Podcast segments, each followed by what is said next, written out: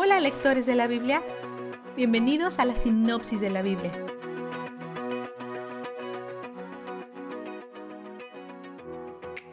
Jacob recuerda las promesas de Dios de darle muchos descendientes y darle la tierra de Canaán. Se refiere a Dios como Dios Todopoderoso. Los nombres de Dios representan su carácter, nos dice quién es Él y qué hace. Seguiremos recolectando más nombres de Dios a través de las Escrituras.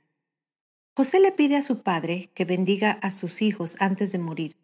Durante el proceso, Jacob adopta formalmente a los hijos de José como propios. Le habían robado el tener cerca a José cuando era niño, pero pasó muchos años con los hijos de José.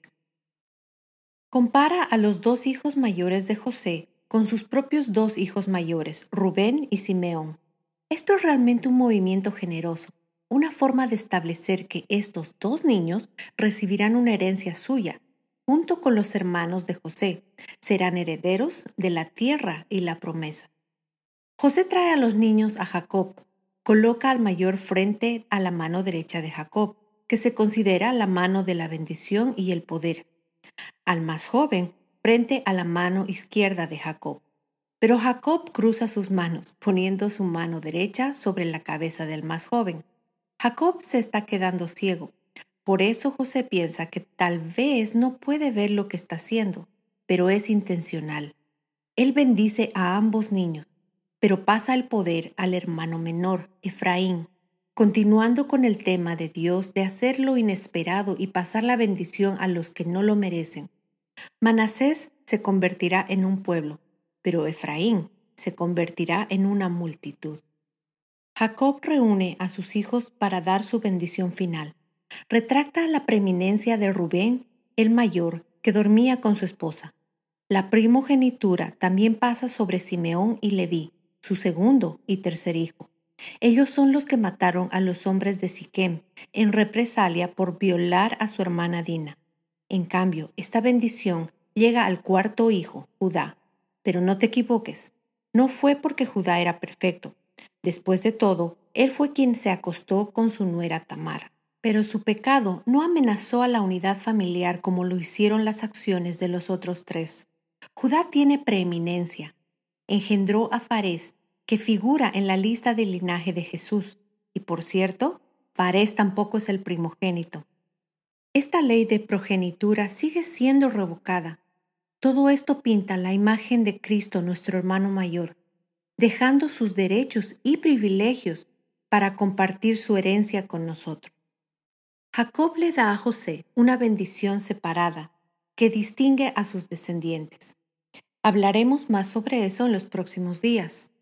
Luego nos encontramos con la frase las doce tribus de Israel. Jacob es Israel, y estos son sus doce hijos. Todos tendrán muchos descendientes, y los descendientes de cada hombre pertenecen a su tribu. Después que Jacob muere, los hermanos de José comienzan a temerle, pensando que había estado fingiendo hasta que su padre muera y que ahora tomará represalias. Dicen que Jacob quería que José los perdonara. Quizás su historia es cierta, pero José ya los había perdonado.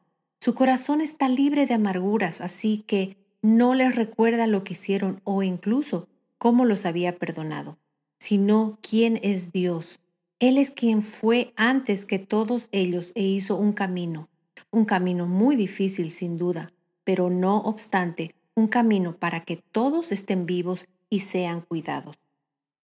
En los últimos días de José, hace eco de los mismos deseos de su padre. Él no quiere ser enterrado en Egipto.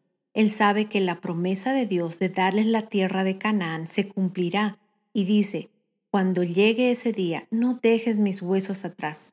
Él confía en la palabra de Dios. Ahora veamos el vistazo de Dios. En la bendición de Jacob a Judá, vemos algunas profecías del león de Judá acerca de Jesús. Miqueas 5:2 dice que el próximo gobernante de Israel es de la tribu de Judá, nacerá en Belén. La bendición de Jacob dice, lava su ropa en vino, su manto en la sangre de las uvas. El vino es el símbolo designado de la sangre de Cristo, y este versículo también hace eco a Apocalipsis 19:13 que dice, está vestido de un manto teñido en sangre. Las imágenes y las profecías de Cristo abundan en el Antiguo Testamento. Nadie podría haberlas inventado de tal manera que se alinearan tan perfectamente con la venida de Cristo. Algunos dicen que hay más de 400, pero esta imagen de hoy de Jacob bendiciendo a Judá, recíbela para ti, porque a través de Judá has sido bendecido, has recibido la promesa del Mesías venidero, que reina para siempre, y el cetro no se aparta de él. Él es nuestro Rey Jesús, y Él es donde el júbilo está. La sinopsis de la Biblia es presentada a ustedes gracias a D-Group, estudios bíblicos y de discipulado que se reúnen en iglesias y hogares alrededor del mundo cada semana.